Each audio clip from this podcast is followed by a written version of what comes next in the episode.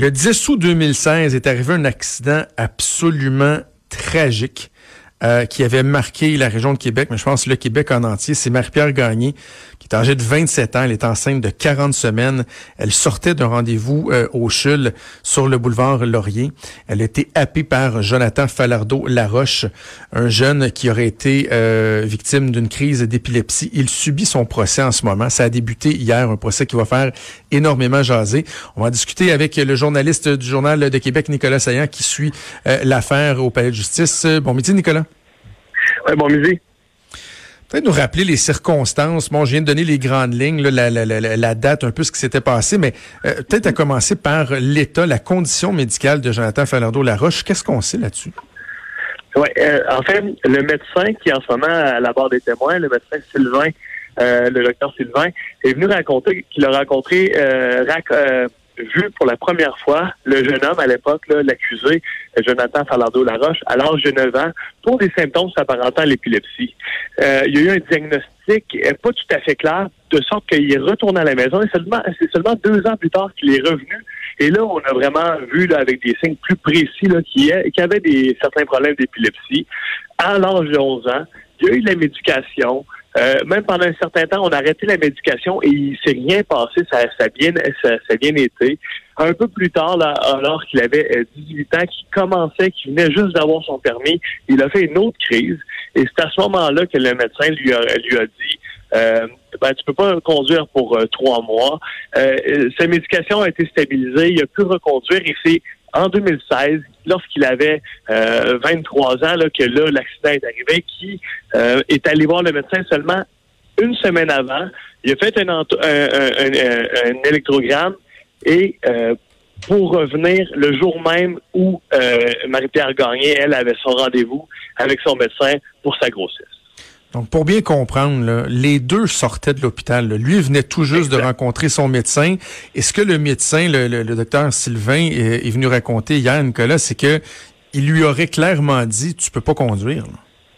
Exactement. Euh, lorsqu'il l'a vu, il a, selon euh, le témoignage du médecin, il a demandé à Jonathan euh, Falardeau Laroche, là, le Jonathan, conduis pas, là. Il le dit un peu ce ton-là, là, je, je, je, limite un peu, si vous voulez. Mm-hmm. Et là, Jonathan, il a dit euh, non, euh, euh, oui, mais c'est parce que l'accusé, lui, travaille dans un. Il travaillait à ce moment-là, là, comme pour laver des voitures, là. Alors, il dit oui, je déplace seulement quelques voitures, selon ce que ce qu'il a dit au docteur, selon son témoignage. Alors, là, le docteur a répété devant le juge qu'il s'est assuré à plusieurs reprises que le jeune homme conduisait pas puisqu'il y avait une récidive de son épilepsie. Et avant de partir, avant de partir, le, le, le, médecin dit, moi j'étais euh, convaincu qu'il avait bien compris et qu'il ne conduirait pas. Et là, est-ce que je comprends que là, qu'il y a une requête qui est faite par la défense pour que le témoignage du docteur Sylvain ne soit pas pris en cause? Exactement. Il y a une requête, c'est ça comme tu l'as dit, pour destruction de preuves. En fait, pour le dire clairement, c'est qu'en ce moment, le juge entend le témoignage euh, du docteur, mais une fois que son témoignage et son contre-interrogatoire qui a lieu présentement, qui va se poursuivre en après-midi, euh, sera terminé, il y aura des plaidoiries où euh, l'avocat de la défense, l'avocat de l'accusé dira qu'il faut ne pas retenir la preuve déposé ou le témoignage du docteur, parce que dans le fond, ce qu'il prétend, c'est que lorsque euh, il s'est présenté devant lui le 10 août, la journée du drame, il a gribouillé des notes euh, et a enregistré au dictaphone, euh, dans le fond, un peu son, le résumé de la rencontre. Sauf que l'enregistrement dictaphone ainsi que les notes gribouillées sont disparus. Ils n'ont pas été retenus. Il reste seulement un document quand même. Il y a quand même un document officiel qui est le rapport euh, de cette journée-là qui existe, qui est déposé. Alors, c'est là le débat. Est-ce que, dans le fond, il a détruit des preuves ou est-ce qu'il a, dans le fond, euh, c'est suffisant d'avoir gardé ces notes-là là, comme il les a présentement, comme sont déposées en preuve? Est-ce que les notes font mention du fait qu'il lui a dit de ne pas conduire? Euh, oui, exactement. Mais la différence, et c'est là que l'avocat de la défense euh, amène un point peut-être supplémentaire, c'est qu'il dit, ben, vous l'avez fait, ces notes-là, seulement après avoir eu connaissance de l'accident. C'est un peu ah. comme en, bon français, comme si vous êtes baqué. C'est comme s'il dit, vous vous êtes baqué dans le fond en écrivant ça. C'est un peu ce qui prétend l'avocat euh, Simon Roy de la défense. Nicolas, je fais le parallèle. Les gens vont se souvenir de la commission Bastarache où Maître Marc Bellemare avait dit qu'il avait pris des notes concernant les nominations des juges. Puis là, certains disaient, ouais, mais ça a peut-être été fait, été fait par après. Puis il y avait même eu une expertise sur l'encre pour savoir est-ce que ça, ça datait de la même époque. Mais là, dans ce cas-là, le médecin aurait pu, deux heures après l'accident, euh, dire, oups, m'a rajouté ça sur, euh, sur mes notes parce que c'est arrivé la même journée que la rencontre, dans le fond. Là. Exactement.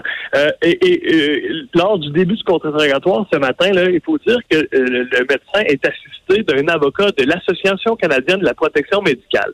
Et Maître Roy, quand il est rentré dans son contre-interrogatoire, là, il est rentré comme une tonne de briques. Il a demandé Est-ce que vous savez c'est quoi un porter, prêter serment? Est-ce que votre avocat vous explique c'est quoi le parjure? Alors, dans le fond, il va là dans, dans, cette, cette cette optique-là, si vous voulez. Mais d'un autre côté, mettons qu'on fait la balance des, probabilités ou, ou, de, de, ce qui est fait, là, c'est le témoignage du docteur Sylvain est aussi très solide. Il est très précis. Euh, il, il, explique bien ce qui se passe. Il explique bien les, différentes rencontres qui sont tous ou presque là, euh, euh, notées là, dans un document qui existe toujours là, de 13 depuis 2003 jusqu'à 2016 toutes les rencontres sont indiquées. Alors, le docteur aussi, il y, a, des éléments, il est très crédible. Alors, le juge aura à trancher euh, à travers tout ça. Puis ça, ça va se faire une fois que le témoignage du docteur euh, Sylvain. Au niveau des moyens qui sont euh, disponibles pour les médecins, je ne sais pas si ça a été abordé, Nicolas, mais est-ce que le docteur aurait pu carrément signer un interdit de conduire, dire, moi, en tant que médecin, je vous interdis de conduire au-delà de la recommandation?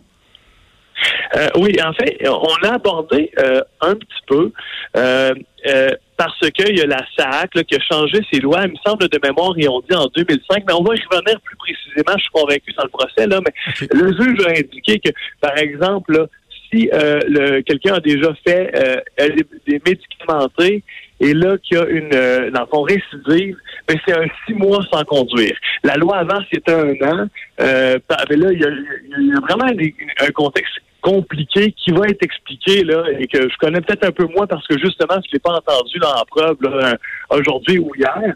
Mais oui, il y a quelque chose, mais vraisemblablement pour le moment là, il n'y a rien qui a été signé. C'est plus été une recommandation euh, claire. Euh, je cite le, le docteur là, claire comme quoi il a dit à Jonathan, euh, tu ne peux pas conduire. Il n'y a pas eu quelque chose de signé pour l'instant. Mais il y aura d'autres preuves. Il y aura d'autres éléments présentés par, euh, par les policiers là, dans, au cours de ce procès. -là. Donc, Jonathan Falardeau-Laroche, je le rappelle, qui est accusé de négligence criminelle causant la mort. Est-ce que la défense a ouvert son jeu à savoir s'il va témoigner, euh, Nicolas?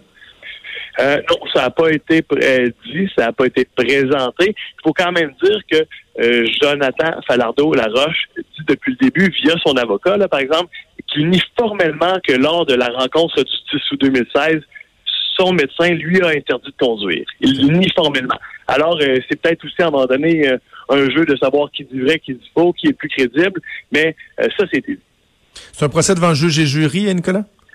Non, juge seul. Et c'est d'ailleurs pourquoi Ouais, c'est pourquoi justement on, entend le témoignage là et je peux vous raconter le témoignage du docteur parce qu'un juge seul à la fin va décider s'il entend le témoignage du euh, docteur ou s'il l'entend pas, s'il calme dans sa preuve.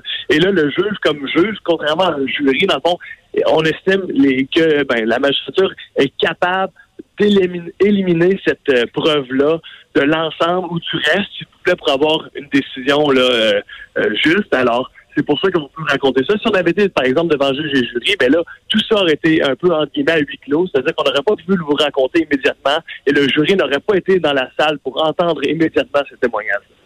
En terminant, euh, il nous reste 30 euh, secondes, Nicolas. La famille euh, est présente sur place. Le, le, le conjoint, le père de l'enfant, le conjoint de Mère-Pierre Gagné, lui, il n'est pas là. Hein? Exactement, il n'est pas là. Il a, euh, ne témoignera pas. Il a, il est intéressé évidemment par euh, par ce débat-là, mais n'a pas envie d'être présent. Alors il est pas là. Il y a les parents de la victime, le père en fait qui était là hier. Puis d'ailleurs, juste en terminant, il a dit que la petite fille qui est bientôt âgée de trois ans, qui, qui, qui est née de cet accident-là mmh. quand même, là, euh, elle se porte bien et ne gardera pas de séquelles. Tant mieux, tant mieux. Hey, Nicolas Sayon, on aura probablement l'occasion de s'en reparler. Euh, procès qui est prévu pour une durée de deux semaines. On suivra ça avec toi. Merci beaucoup, Nicolas. Ça fait plaisir. Merci, Nicolas Saillant, qui est journaliste au Journal de Québec. Quel Ça, je me souviens de, de, de ça, là, comme c'était là, parce que moi, je, je revenais du, du, travail, je finissais la radio le, sur l'heure du dîner, et il y avait un trafic épouvantable sur le, le boulevard Laurier. Et j'ai vu les voitures. Euh, évidemment, Marie-Pierre Gagné avait été euh, rapidement transportée au CHUL, mais j'avais même témoigné en ondes de ce qui se passait, de l'état des voitures, à quel point c'était l'impact avait été violent. La voiture qui avait comme continué sur une, une distance, euh, tu vois, j'ai de 334 mètres par la suite. Euh, bref, un drame épouvantable, épouvantable. Il faudra voir donc ce que le juge décidera au terme du procès euh, de Jonathan Falardeau-Laroche qui est accusé de négligence criminelle. Déjà tout pour nous. Il y a Antoine Robitaille qui s'en vient avec euh, là-haut sur la colline. J'imagine qu'on aura euh, l'occasion de revenir sur les, les conclusions du rapport d'enquête sur Otera et du travail. Notre bureau d'enquête, je vous souhaite une excellente journée. On se reparle demain à midi. Bye.